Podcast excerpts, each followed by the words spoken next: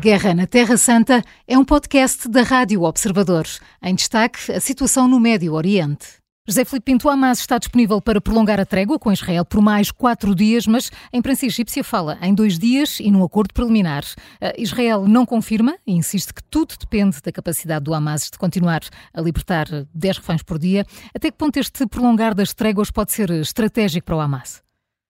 Nós estamos numa fase em que a informação e a contra-informação é de tal forma uh, contínua que torna-se difícil nós termos, portanto, a objetividade necessária. O que eu penso, é, e se cruzarmos os dados, por exemplo, se fizermos fé nas palavras de Netanyahu, talvez pressionado pelas forças mais extremistas do seu governo, designadamente por o Ministro da Segurança, a trégua vai, está a funcionar e vai continuar, mas com uma acalmia temporária que antecede a grande tempestade. De facto, nós vimos, por exemplo, no discurso do Netanyahu, ele apontou para três objetivos. Dois já foram anunciados desde o início. Eliminar o Hamas, agora diz acima e abaixo do solo, e libertar todos os reféns. E o terceiro continua, eh, a, meu ver, a ser muito pouco claro, porque ele diz que pretende que Gaza deixe de constituir uma ameaça para Israel. E, ao dizer isto, Netanyahu não explicita claramente, a meu ver, o futuro que estará reservado à faixa de Gaza, ou seja, de que forma irá ser governada. E continua também a pensar que uh, é ele que vai definir o futuro de Gaza. Ora, essa é uma situação que não está em cima do, uh, do tabuleiro e ele continua a pensar que dispõe da capacidade de ser ele a definir o futuro de Gaza. Pegando na sua pergunta, é evidente que conhecedor da situação delicada com que uh, a nível interno uh, Netanyahu se vê confrontado, porquê? Porque ele ainda uh, não conseguiu libertar os reféns e também a nível externo começa a ser contestado devido aos danos colaterais resultantes da retaliação. E então o Hamas está, como disse bem, a procurar trazer a opinião pública a seu favor. E não apenas no mundo árabe. E eu chamo a atenção para este facto. Não é apenas no mundo árabe. Por isso vejo essa decisão de libertar, independentemente de qualquer acordo, todos os reféns que tenham nacionalidade russa com uma homenagem a Vladimir Putin.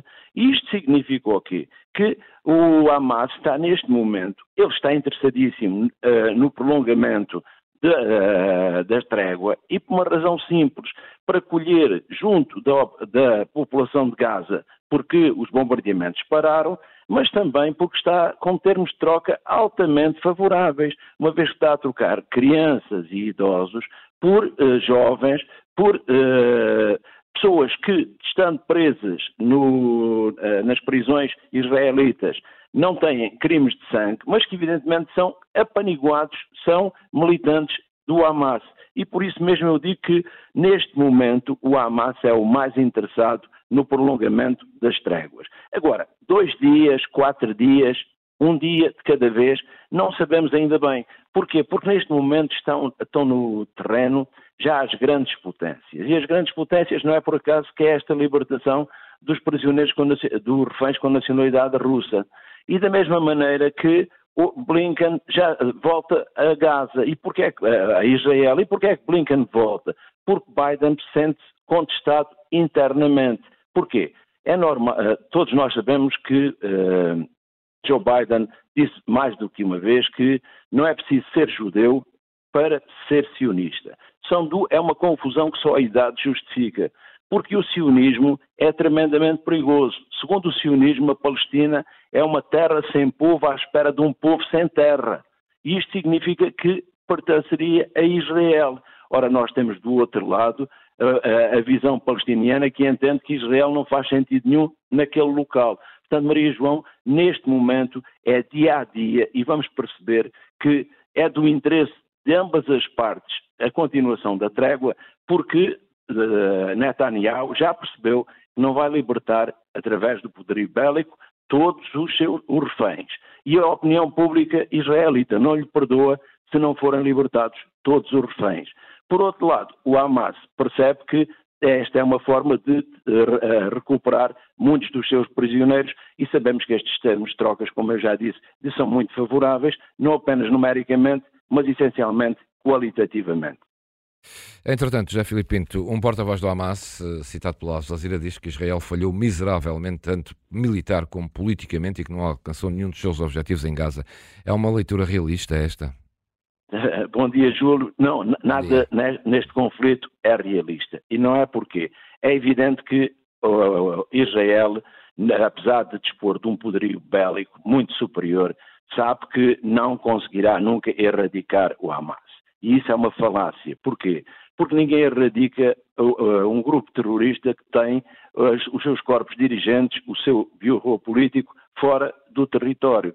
Portanto, o que pode é destruir as infraestruturas, pode destruir o braço armado, mas evidentemente por cada um que morre de, dos seus combatentes do Hamas aparece uma multidão, como eu expliquei no livro do terrorismo religioso, em nome do relationship, em, uh, vai fazer o quê? Vai aderir à causa. Portanto, é uma situação em que militarmente não há solução para este conflito. E como não há essa solução, terá de haver uma solução a nível político. É claro que o Hamas vai sempre apontar tudo como um discurso de vitória, no sentido, disseram que nos iriam aniquilar e nós continuamos a ter capacidade de retaliar também e conseguimos, portanto, um acordo em termos eh, muito benéficos para nós.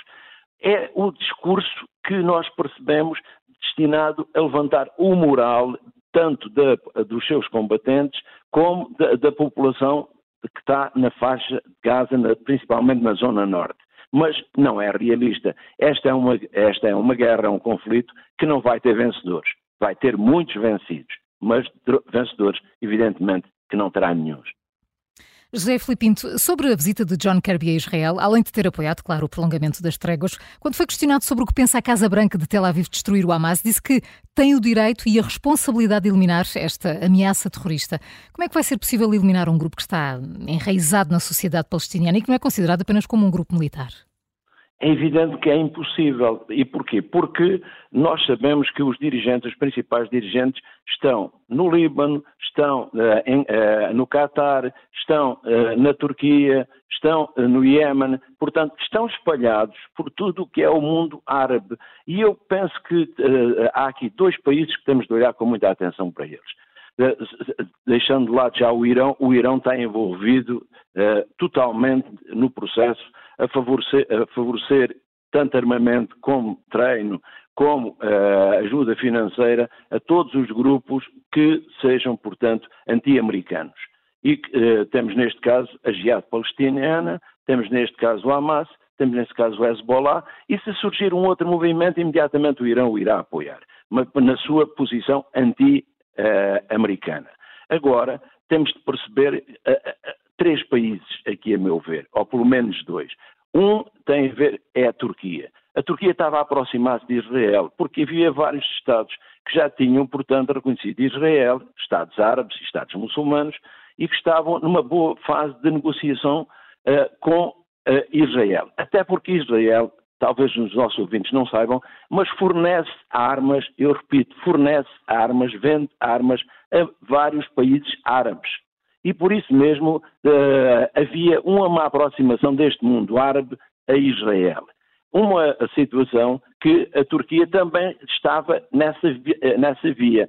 E a Turquia assumiu claramente, em nome da memória do Império Otomano, que afinal de contas estava no lado errado nesta perspectiva histórica. E por isso mesmo passa a ter um discurso tremendamente, uh, eu posso duro relativamente à posição israelita e a favor da causa palestiniana. E nós percebemos ainda, disse ontem, Erdogan telefonou a António Guterres, secretário-geral das Nações Unidas, precisamente para lhe dar conta de que a Turquia, de que Israel estava a cometer crimes de guerra.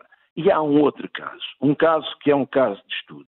A meu ver, é a Arábia Saudita. A Arábia Saudita também estava naquela, numa fase semelhante à Turquia de aproximação a Israel. E o que é que acontece? Eu penso que a Arábia Saudita está a recuperar o exemplo da China, a usar os seus petrodólares para a afirmação mundial. E não é por acaso que recentemente lhe foram atribuídos dois acontecimentos, dois eventos de caráter mundial. O que é que a Arábia Saudita está a tentar fazer? A não gerar anticorpos também no mundo ocidental, de modo a que os seus petrodólares definam a sua diplomacia. Esta é a diplomacia do livre de cheques. E esta diplomacia do livre de cheques é o petróleo é o ouro negro e este ouro negro tem na Arábia Saudita o principal exportador. E é a partir daí que percebemos uh, o mundo do futebol a migrar para a Arábia Saudita e percebemos que a Arábia Saudita não hostiliza de forma deliberada uh, Israel, nem se refere ao conflito de uma forma que, tenha, uh, que possa de qualquer ser considerada como assintuosa. Não. Aceita que não se deve pronunciar, não se deve imiscuir fala que é necessário restabelecer a paz. E já começam a haver países, tanto de um lado uh, no mundo árabe, que uh, explicam que nem Israel nem o Hamas têm o, o, o direito de levar toda aquela região para o conflito. E isto explica o quê? Uhum. Que verdadeiramente este conflito regional nada mais é local, regional, nada mais é do que aquilo que eu sempre tenho vindo a definir, a ordem islâmica que está em formação e a tentativa de criar, por parte da Turquia, neste caso, por parte do Irão, a ideia de que a comunidade, a UMA, não conhece fronteiras e, portanto, estamos a recuperar a ideia da Guerra Santa. E aparecem países árabes já muito, muito, muito desinteressados desta situação e que apontam para o quê? Para a solução de dois Estados naquela zona a que se chama Palestina. A Guerra na Terra Santa é um podcast da Rádio Observador. Vai para o ar de segunda a sexta, depois do noticiário das nove e meia da manhã e tem nova edição depois da síntese das quatro e meia da tarde. Está sempre disponível em podcast. Eu sou a Maria João Simões.